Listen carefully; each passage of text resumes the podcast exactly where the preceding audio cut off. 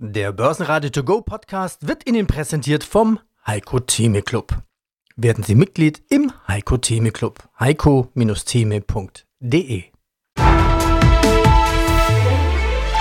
Börsenradio Network AG Marktbericht Der DAX hat am Freitagnachmittag seine Verluste ausgebaut und entfernt sich weiter von der Marke von 16.000 Punkten.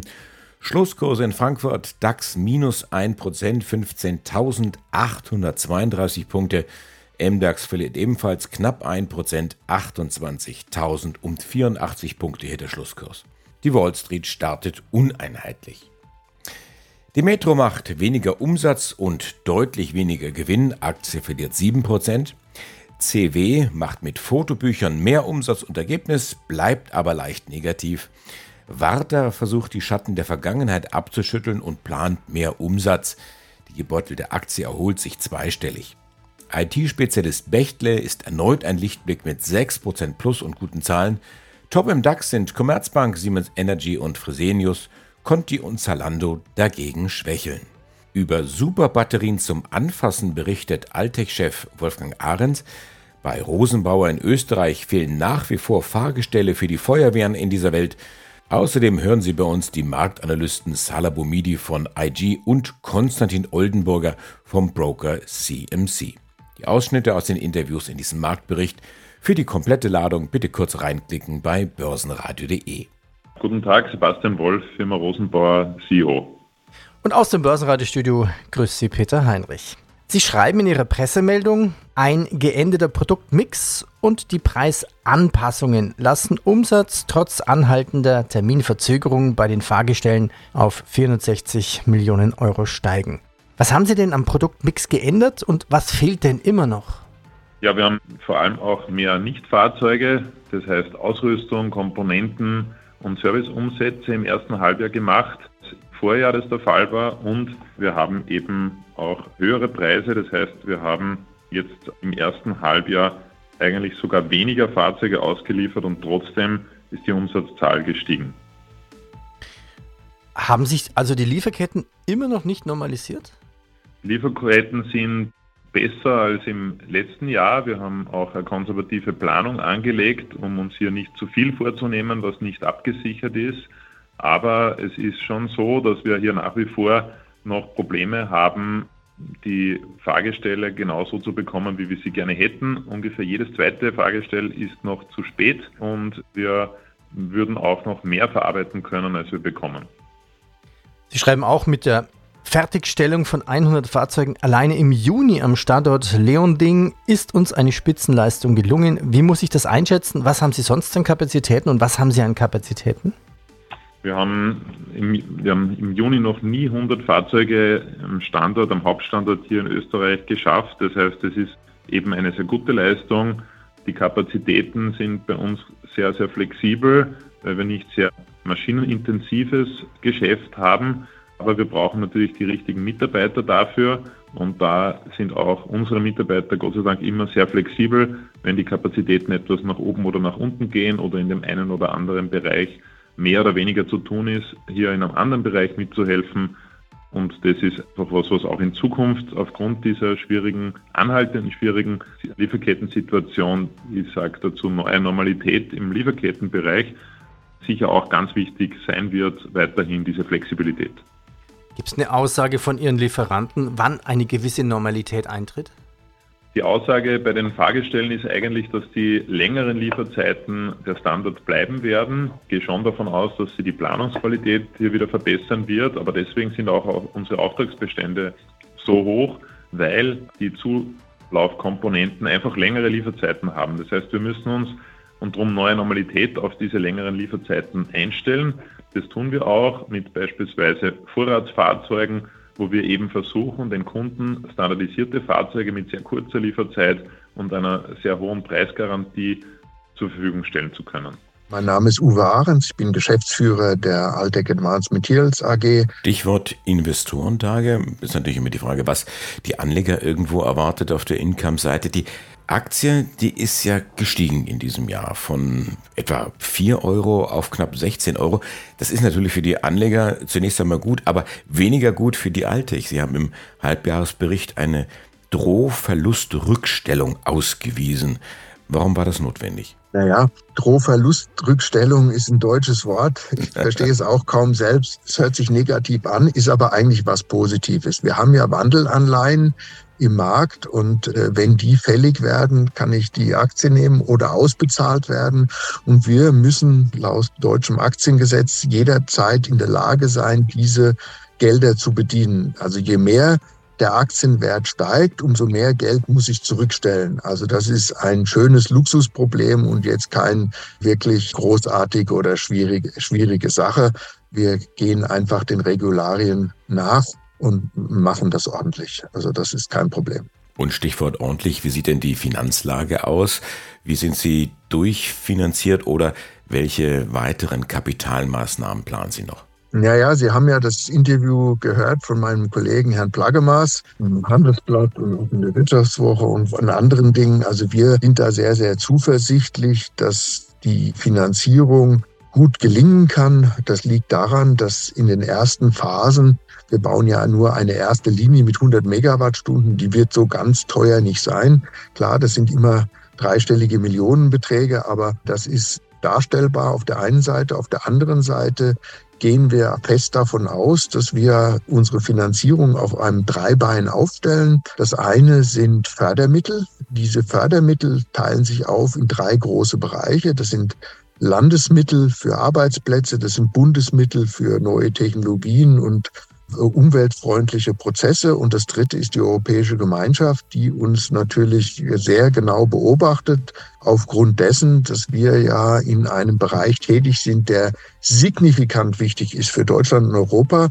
damit wir uns unabhängig machen von Asien und auf eigenen Beinen stehen können mit diesen neuen Technologien. Und Altec ist da wirklich führend. Und das sind die drei Fördermittel. Das zweite sind dann Fremdkapital. Das wird unter Umständen ein Green Bond sein oder sonstige Dinge.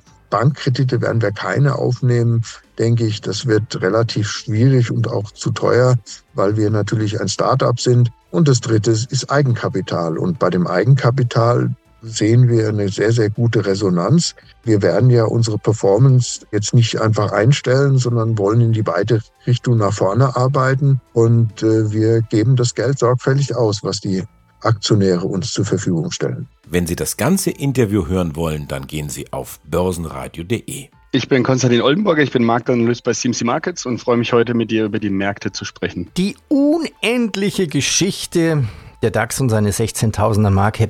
Wo stehen wir denn jetzt zum Zeitpunkt unseres Interviews? Ja, und wie sieht die Chance auf höhere Kurse aus, also 16.000 und plus? Ja, also gestern der tolle Versuch eigentlich. Man hat es ihm fast nicht zugetraut nach den, ja, nach dieser brutalen Woche zum Monatsstart. Aber die, die Hoffnung schwindet wieder. Wir sind jetzt fast wieder 100 Punkte unter der 16.000 und der US-Schluss gestern war jetzt auch nicht wirklich erhellend oder positiv. Und man muss fast der Meinung sein, dass wir tatsächlich gescheitert sind an, der 16.000 und äh, zumindest auf die 15.7 zusteuern. Das ist das aktuelle Wochentief vom Mittwoch. Diese Marke ist aktuell sehr, sehr wichtig, weil sie eigentlich die letzte Bastion ist vor, vor dem Aufwärtstrend auch. Und dieser Aufwärtstrend, der verläuft beim letzten Tief, das wir gesehen haben vor dem Allzeithoch, das war dann bei 15.450. Das wird jetzt eine spannende äh, Situation. Also es sieht im Moment nicht, nicht wirklich gut aus. Sentiment äh, wirkt auch relativ angeknackst. Passt auch eigentlich zur Saisonalität. Die ist ja bekanntlich eigentlich mit dem August eher negativ und führt eigentlich in einen schlechten Sommer und das endet saisonal gesehen erst im Oktober. Die Frage ist, ob es tatsächlich in diesem Jahr genauso kommen wird. Ich habe eine kleine Prognose vielleicht. Wenn der August schlecht endet oder negativ endet, dann dürfte praktisch auch die Gewinnstrecke seit Oktober 2022 tatsächlich beendet sein. Damit würde auch dann mit dem Unterschreiten der 15.450 ein Verkaufssignal generiert werden und das könnte dann für die nächsten Monate eher eine Seitwärts- bzw. Abwärtsbörse sorgen. Noch ist es nicht so weit, also der August hat auf jeden Fall Chancen, äh, positiv zu enden. Wenn das gelingt, dann spricht die Statistik sogar für, für weiter steigende Kurse bis zum Jahresende, also keine Schwäche, keinerlei Schwäche und äh, dann dürften auch neue Allzeithochs tatsächlich äh, in diesem Jahr noch folgen. Also hoffen wir mal, dass denn die letzte Bastion hält. Es ist eigentlich wie so ein bisschen mit dem Wetter, ne? endet oder macht der August jetzt mit, mit Sonne weiter, dann ist alles gerettet sozusagen. Sehr schöner Vergleich, absolut. Vielleicht nicht so viel Vorhersage, aber man sollte auf jeden Fall auf die Tiefpunkte achten. Wenn die brechen, sieht es tatsächlich nicht gut aus. Ansonsten bleibt die Sonne wahrscheinlich erhalten. Während du mich reden hörst, zerlegt Daisy, Apples iPhone-Demontageroboter, ein iPhone in viele recycelbare Teile. So gewinnt Apple mehr Materialien zurück als mit herkömmlichen Recyclingmethoden. Danke, Daisy. Es steckt mehr in einem iPhone. Mein Name ist Salah Bobidi, Head of Markets bei IG. Täglich informieren wir über die Märkte und bieten auch Inspiration für dein Trading. Und aus dem Börsenratestudio grüßt Peter Heinrich. Grüß dich, Salah. Servus. Servus. Lass uns rüberschwenken zu den Einzelwerten. Fangen wir mit Siemens an. Die Siemens-Aktie tief in Minus. Naja, das Siemens-Gewinn enttäuschte und Siemens hat quasi die hohen Erwartungen des Marktes nicht erfüllt. Wie viel ist denn die Siemens-Aktie bisher gefallen? Ja, jetzt bis dato roundabout 7%. Heute nochmal ein Schüppchen draufgelegt. Kämpft um den 200-Tage-Durchschnitt. Ist durchaus Pullback interessant. Also kurzfristig nach so einem starken Abverkauf in so einem klassischen Wert wie die Siemens und dann auch noch nach den Geschäftszahlen, das kann vielleicht ein bisschen überbewertet oder eine Überreaktion sein, die in den nächsten Tagen durchaus für die interessierten Swing-Trader gegebenenfalls mögliche Rückkäufe tief macht. Ansonsten finde ich nach den Zahlen, die jetzt bekannt gegeben wurden, war das ein bisschen zu übertrieben, meines Erachtens. Klar, wir sehen, dass sich das Geschäft abschwächt, aber die Aufträge oder die Auftragslage ist relativ gut. Wir haben natürlich das Problem mit Siemens Energy, das hier nochmal zu Buche schlägt. Aber ansonsten ist ja eigentlich alles bis dato solide. Und ich kann mir vorstellen, dass wir, wie gesagt, hier eine Rückbewegung sehen. Und das ganze Interview hören Sie auf börsenradio.de oder in der kostenlosen Börsenradio-App. Besprechen wir Einzelwerte. Wir sind ja in der Berichtssaison, alle haben jetzt Zahlen berichtet. Fangen wir mit der Conti an. Welchen heißen Reifen fährt denn Conti, die Aktie, nach einem Aktienverlust von wie viel Prozent? Rund 80 oder sowas? Ja, die Conti ist ja ein Turnaround-Play, wenn man so will. Das bedeutet, das alte Geschäftsmodell ist natürlich durch die ja, durch den Wechsel in der Automobilindustrie von, ja, vom Ottomotor auf einen Elektromotor oder die ganzen äh, Veränderungen, die damit einhergehen, ist auch so ein bisschen das Geschäftsmodell von Conti natürlich überworfen. Man hat die Firma auch komplett umstrukturiert, bestimmte Bereiche ausgegliedert etc. Und ja, hat man auch am Aktienkurs definitiv gesehen, so wie du gerade sagtest. Und äh, der Aktienkurs ist von circa ja, 256 Euro im Tief, also letztes Jahr im Oktober mit dem DAX hatten wir ja einen Boden in der Conti und äh, das war ein Absturz von ja über 80 Prozent, also massiv. Langfristige Investoren mussten wahrscheinlich dann ja auch alle Kursgewinne abgeben, also alle die nach 2011 investiert hatten, dürften im Minus sein, auch jetzt immer noch, obwohl sich die Aktie seit Oktober in der Spitze verdoppelt hat. Und die Zahlen kommen jetzt auch nicht gut an, auch wenn das Reifengeschäft eigentlich super lief. Aber hier war dann auch die Krux in der Geschichte. Der Ausblick für die Reifensparte wurde etwas gesenkt. Das kann jetzt auch mit dem Ölpreis bereits zu tun haben, den wir gerade angesprochen haben, weil ja, Reifen werden aus Rohstoffen natürlich gemacht und die sind arbeitsintensiv und da braucht man auch Öl etc. Und äh, ja, deswegen ist praktisch diese Cash Cow im Moment, die die anderen Bereiche so ein bisschen ausgleicht, schwächer gesehen in der Zukunft. Das bedeutet nicht, dass die Verluste machen, aber die Erwartungshaltung für mehr Gewinne wurde nicht bestätigt und manchmal ist es wichtiger und deswegen geht es jetzt abwärts. Was kann man sagen? Aktuell der Trend besteht. Wir, wir sehen tatsächlich seit dem Oktober-Tief höhere Hochs und höhere Tiefs. Das ist super erstmal. Aber das April-Tief, das ist im Moment so ein wichtiges Level. Das ist dann um die 60 Euro. Sollte es da drunter gehen, dann droht sogar ein, ein weiterer Abverkauf dann in Richtung dieser Oktober-Tiefs und würde sogar mit der Theorie einhergehen, dass wahrscheinlich im Germany 40 oder im DAX tatsächlich ein Hochpunkt gesetzt wurde und somit ja großes Abwärtspotenzial besteht. Noch ist es nicht so weit für die nächsten Wochen, also jetzt kurzfristiger, nächste und übernächste, gilt es wahrscheinlich den Bereich um die 66 im Blick zu haben. Schaffen wir dort eine Stabilisierung, kann man zum Beispiel gegen diese 61 im Risikomanagement arbeiten, um dann tatsächlich einen neuen Aufschwung mitzunehmen. Also so wäre ein möglicher Turnaround umzusetzen, im Gegensatz zu dieser bärischen Idee, dass wir mit einem Durchbruch tatsächlich den Retester nochmal bekommen. Nächste Aktie ThyssenKrupp. Niedrigere Stahlpreise belasten das dritte Quartal. Tja, der neue ThyssenKrupp-Chef Lopez will ja auch den schwankenden Industriekonzern auf Rendite trimmen und schließt dabei einen Stellenabbau nicht aus. Und ja, vor gut einem Monat hat ThyssenKrupp ja seine Wasserstofftochter Nucera an die Börse gebracht. Nucera Zahlen gibt es erst Ende August, darüber kann man noch nicht diskutieren. Wie geht es dem Kurs von Thyssen? Stahlhart oder eher butterweich? Ja, eigentlich ein stahlharter Trend aktuell, denn äh, Seit März konnte dieser Aufwärtstrend durchaus mit Volatilität, aber durchaus aufgerecht erhalten werden. Problem ist halt die 7,50 Euro Marke. Da haben wir jetzt mehrmals diesen Widerstandsbereich erreicht und da kamen immer wieder neue Verkäufer in den Markt, die die Aktie nochmal zurückgegeben also die 7,50 Euro, das muss nachhaltig natürlich durchbrochen werden, damit wir durchaus noch mehr Attraktivität in der Aktie sehen.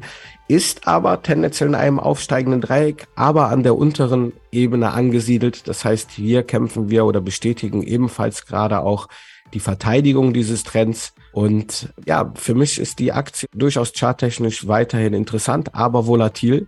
ThyssenKrupp ist so in diesem Bereich ja sehr zäh in diesem Aufwärtstrend. Den muss man abwarten. Für mich sind das jetzt aber noch keine Kaufsignale. Sie haben Lust auf das ganze Interview? Dann gehen Sie auf börsenradio.de oder holen Sie sich die kostenlose Börsenradio-App. Fraport. Mein Kollege Andi Groß hatte den Vorstand im Interview. Es wird wieder viel gebaut am Fraport, nicht nur in Frankfurt. Die Urlaubsflieger sind wieder da. Das Businessfliegen ja, ist noch unter dem Vor-Corona-Niveau. Ist die Aktie generell im Aufwind? Ja, genau. Ich war auch vor kurzem am Flughafen. Man sieht auf jeden Fall die Baustellen. Und ja, du sagst es, Passagiere sind wieder da. Ja, der Fraport verzeichnet positive Wachstumsraten, also mehr Passagiere. Ich meine 20 Prozent Wachstum gegenüber dem letzten Jahr war es. Und ja, jetzt kommen wir aber zur erneuten Krux, wenn man jetzt vor Corona vergleicht und äh, die Zahlen dann eben äh, gegeneinander stellt, dann sieht man, dass immer noch ein paar Prozent fehlen. Und zwar ist der, der Monatswert ja deutlich geringer und zwar zweistellig. Und äh, das zeigt sich auch in der, in der Aktie letztendlich. Äh, wir sind weit entfernt erstens von den Hochpunkten und auch von diesem ja, Zwischenhoch im Jahr 21, als es schon mal das Gerücht gab, ja, die Einschränkungen werden aufgehoben und es geht wieder los und etc. Da ging es erstmal hoch mit den Ferienaktien, so nenne ich auch mal die Fraport als Dienstleister für, für die Tourismusindustrie. Und äh, da sind wir ebenfalls sehr weit unter, unter diesem Hoch. Im Moment sind wir eigentlich im Niemalsland, somit ist der Wert eigentlich ja genauso zu werten.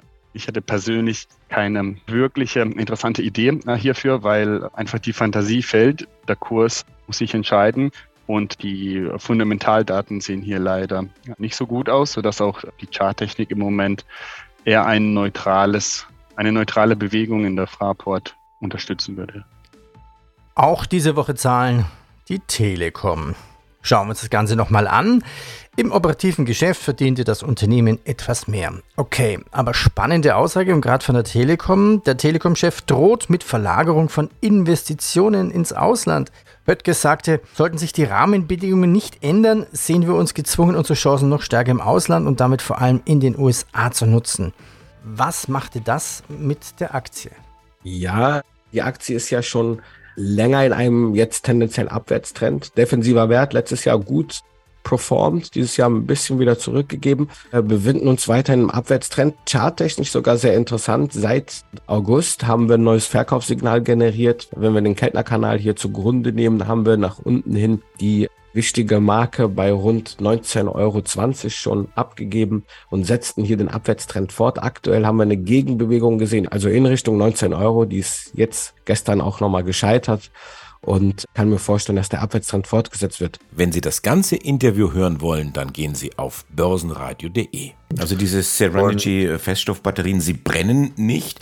Ist das momentan ein, ein Grund, ein Sales-Argument, der besonderes Gehör findet? Sie ahnen, worauf ich hinaus will? Natürlich, also eine Batterie im öffentlichen Raum, die feuergefährlich ist, ist praktisch nicht zulassungsfähig. Also das müssen immer besondere Bereiche sein, in denen so Batterien, Lithium-Ionen-Batterien aufgestellt werden, damit die eben, wenn die anfangen zu brennen, also es ist einfach ein Fakt, die Batterien werden immer sicherer, aber es gibt keine sichere Lithium-Ionen-Batterie. Sie haben gesehen, vor 14 Tagen hat der Tesla in Frankfurt gebrannt und ansonsten diese Batterien sind feuergefährlich und die müssen dementsprechend in feuergeschützte Räume und Zufahrt. Unsere Batterie, die können Sie in den Keller stellen, vollladen, ein Jahr stehen lassen, wieder anstellen, da kann nichts passieren. Dann geht es zum Beispiel Krankenhäuser, öffentliche Gebäude, alle diese Bereiche können keine herkömmliche Batterie aufstellen.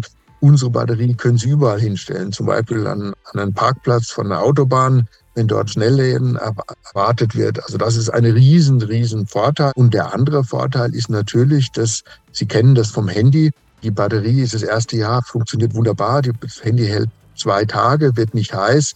Im zweiten Jahr hält es einen Tag, im dritten Jahr einen halben Tag und es wird beim Laden und Benutzen heiß.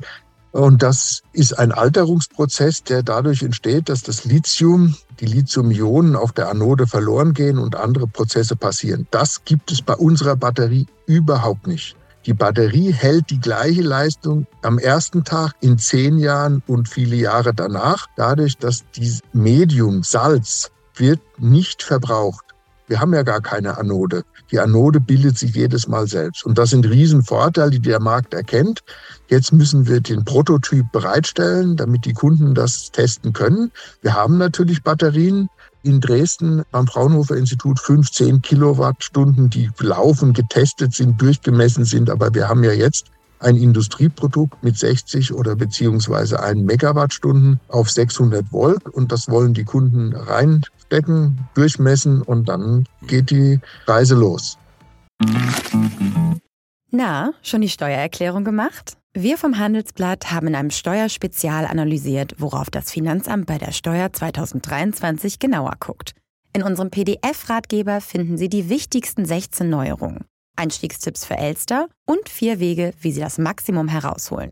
Sichern Sie sich also jetzt das digitale Handelsblatt vier Wochen für nur 1 Euro unter handelsblatt.com slash mehrwissen. Einen DAX-Wert machen wir noch. Charttechnisch.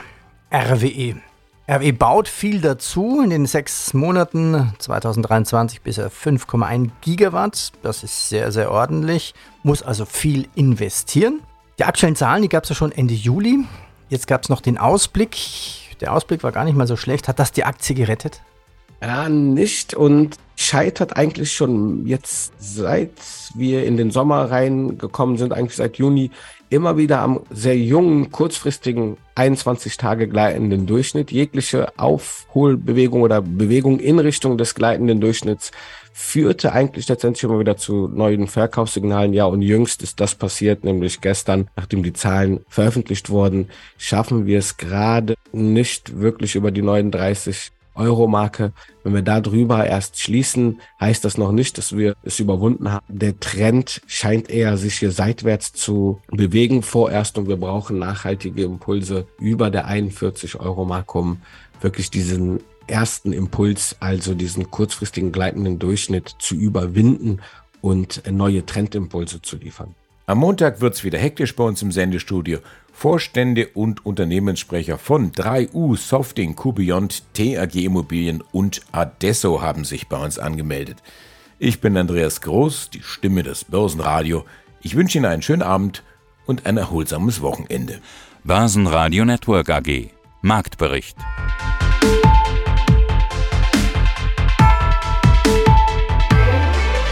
Das Börsenradio Nummer 1.